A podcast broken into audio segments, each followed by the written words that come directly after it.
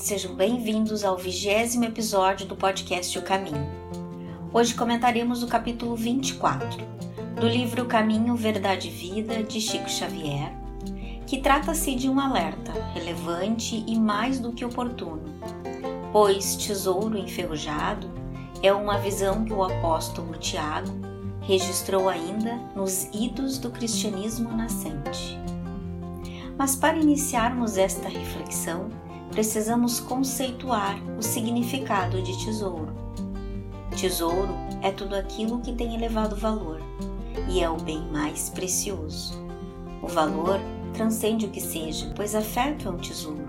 Amigos, conceitos que moldamos ao longo da nossa caminhada, entre outras tantas coisas construídas no nosso caminho, também são tesouros e se pararmos por um momento para pensar, o que é mais precioso para nós? Certamente, tudo aquilo em que eu possa carregar dentro do meu coração e na minha mente, que transcende a matéria, é o que fica gravado em nós para a eternidade.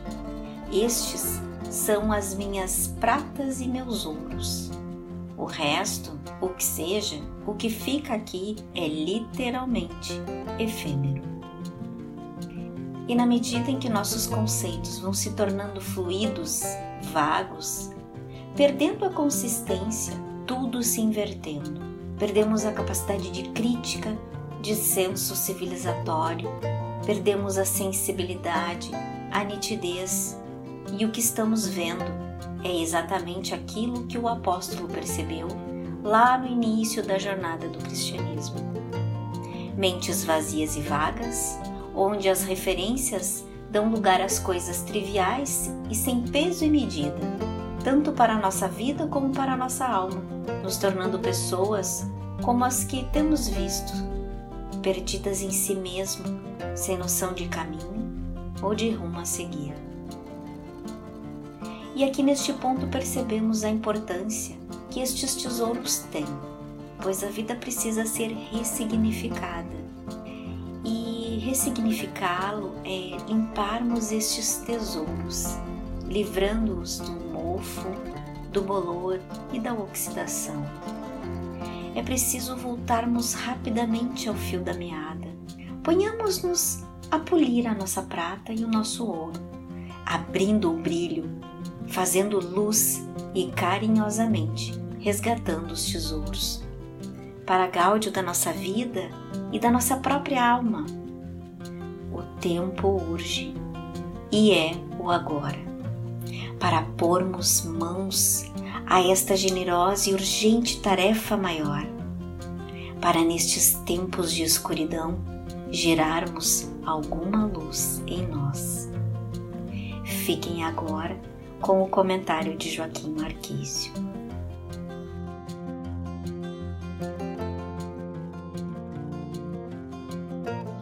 Olá, queridos companheiros.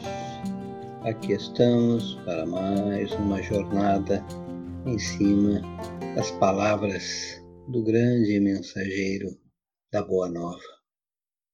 Então, hoje nos cai um capítulo muito importante e relevante, que é o capítulo 24 do Caminho, Verdade e Vida, que tem por título O Tesouro Enferrujado. E o Salmo assim nos diz: O vosso ouro e a vossa prata se enferrujaram. Tiago, versículos 5 a 3. E Emmanuel assim reflexiona quanto a este salmo. Os sentimentos do homem nas suas próprias ideias apaixonadas, se dirigidos para o bem, produziriam sempre em consequência, os mais substanciosos frutos para a obra de Deus. Em quase toda parte, porém, desenvolvem-se ao contrário, impedindo a concretização dos propósitos divinos com respeito à redenção das criaturas. De modo geral, vemos o amor interpretado tão somente a conta de emoção transitória dos sentidos materiais. A beneficência produzindo perturbação entre dezenas de pessoas para atender a três ou quatro doentes. A fé organizando guerras sectárias. O zelo sagrado da existência criando egoísmos fulminantes. Aqui, o perdão fala de dificuldade para expressar-se. Ali, a humildade pede a admiração dos outros. Todos os sentimentos que nos foram conferidos por Deus são sagrados. Constituem o ouro e a prata de nossa herança, mas como assevera o apóstolo, deixamos que as dádivas se enferrujassem no transcurso do tempo.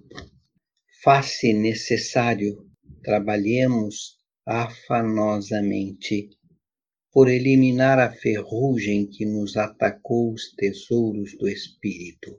Para isso, é indispensável compreendamos no Evangelho a história da renúncia perfeita e do perdão sem obstáculos, a fim de que estejamos caminhando verdadeiramente ao encontro do Cristo.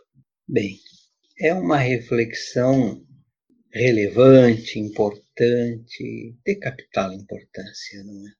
Porque, em verdade, vejam, nós estamos a braços com nós mesmos, perdidos nos nossos descaminhos e nos nossos pessoais labirintos, sem saber muito bem para onde e quando e como ir.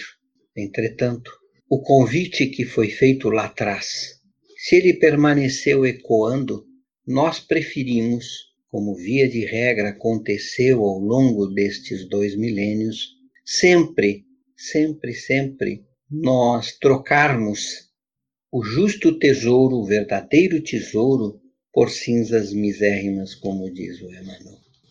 E a questão permanece presente. O nosso mundo não está nessa posição em que está tudo tão invertido, está tudo tão pervertido, está tudo tão, tão sem nexo e sem sentido, onde parece que perdemos o sentimento, perdemos a capacidade de análise, perdemos a capacidade de percepção e o mais importante, onde ficou a nossa sensibilidade? Em tudo isso, fica um convite que se renova e que permanece ecoando nestes tempos, especialmente com muito mais intensidade, o que eu estou fazendo dos meus parcos tesouros. Vejam, deixamos tudo enferrujar e vamos ter que abrir estas caixas úmidas que estão empodrecidas e emboloradas, lavá-las com a água do perdão, a começar pelo perdão de nós mesmos, principalmente do perdão de nós mesmos. Porque se nós não entendermos que precisamos nos penitenciar diante de nós mesmos, diante da nossa própria consciência, e fazer um mergulho na água cristalina do pensamento legítimo do Cristo, renunciando aos, aos apelos que este mundo tão denso e tão, tão rígido, tão cheio de, de engodos, ilusões e mentiras que tão facilmente nos cativam, nos conquistam e nos deslumbram. A hora é agora. Inquestionavelmente, o tempo precioso e mais elevado e mais relevante é o agora, é o meu agora. O que eu estou fazendo aqui e agora? desta oportunidade ímpar e singular para reconstruir os meus pessoais, verdadeiros e definitivos tesouros. Porque daqui a pouco, quando nós já tivermos voltado à pátria espiritual, já não vai adiantar mais fazer o que não fizemos no seu tempo certo. O tempo é agora. E o tempo, mais do que nunca, ele está nos chamando para reconstruirmos os nossos reais tesouros, nos convocando, porque a começar que o meu tempo de agora é o meu maior e o meu mais precioso tesouro. E se eu souber usá-lo de maneira adequada, trazê-lo para a minha construção e fazer dele um novo dia, um novo tempo, uma nova possibilidade, eu não vou ter nenhuma dúvida de que este novo tempo será um marco verdadeiro e definitivo na minha vida, não só no agora, mas a ecoar pelos tempos que virão. Porque esta jornada que se inicia, ela está apenas no seu começo. Temos muito caminho pela frente e vamos ter muito caminho a ser desbravado. Vamos ter muito caminho a ter que ser reformulado, a ter que ser repensado, mas é preciso, imperativamente, que haja um início. E o início tem que ser este momento importante que está diante de nós, para darmos o pontapé inicial na nossa verdadeira jornada. O Cristo nunca contou tanto conosco como está contando agora. Nos deu várias oportunidades, nos deu tempo, nos deu ensejos, nos deu oportunidades e nós postergamos tudo. Postergamos, postergamos, até chegarmos ao momento derradeiro. E agora, eu não tenho mais o que fazer. É fazer ou fazer. Eu não tenho mais tempo. O meu prazo se esgotou. Eu queimei todos os prazos, porque eu dilapidei os meus tesouros. E agora eu tenho que reformulá-los, refazê-los, limpá-los, dar a eles o seu verdadeiro valor devolver-lhes os seus lustros necessários e imprescindíveis. E aqui estamos diante de nós, diante de nós, nos convocando para derramarmos esta reflexão sobre a nossa vida, sobre os nossos sentidos, sobre os nossos sentimentos e resgatar aquilo que é verdadeiro e definitivo porque essa, essa manipulação desvirtuada dos nossos sentimentos está nos levando a essa insanidade toda. Então é óbvio que isso não tem serventia mais. Isso já perdeu o tempo que tinha que ter. Já esgotou seu sentido se tinha algum. Então que tenhamos olhos de ver, que tenhamos o olhar mais aguçado, mas que tenhamos, acima de tudo, o nosso coração nas mãos, para que possamos, aos poucos, abrir espaço, mas um espaço mais contundente, um espaço mais vigoroso, para que o Cristo possa nos habitar, possa não bater na nossa porta, mas adentrar a nossa porta, possa nos tocar, mas nos tocar de verdade sem fugas, sem subretícios, sem ilusões, sem engodos, sem mentira. Vamos voltar ao fio da meada e abraçar o Cristo em espírito e verdade. Eu queria só repetir antes de concluir esse parágrafo em que o Emmanuel diz assim, de modo geral, vemos o amor interpretado tão somente a conta de emoção transitória dos sentidos materiais. E é assim que é. E o amor é algo tão maior. É quando eu sou capaz de sair de mim, abraçar o outro, quem quer que seja o outro, acolhê-lo de verdade, caminhar juntos na direção de uma construção em que todos possamos estar no mesmo lugar.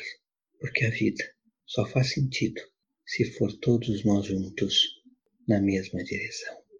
Porque sempre foi isso que o Cristo nos convocou e é para isso que ele nos chama. Que tenhamos olhos de ver, que tenhamos ouvidos de ouvir, para que finalmente o Mestre possa ser em nós, por nós e com todos nós até o fim dos tempos. Um grande beijo no coração de todos.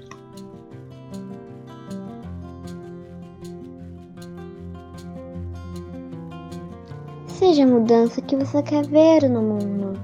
Obrigado por nos ouvir até aqui.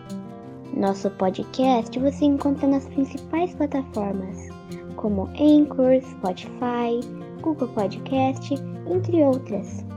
Baixe um desses aplicativos em seu celular se inscreva em nosso podcast e compartilhem com toda a sua família. Eu sou a Valentina. Nos encontramos na próxima quarta-feira. Te espero lá.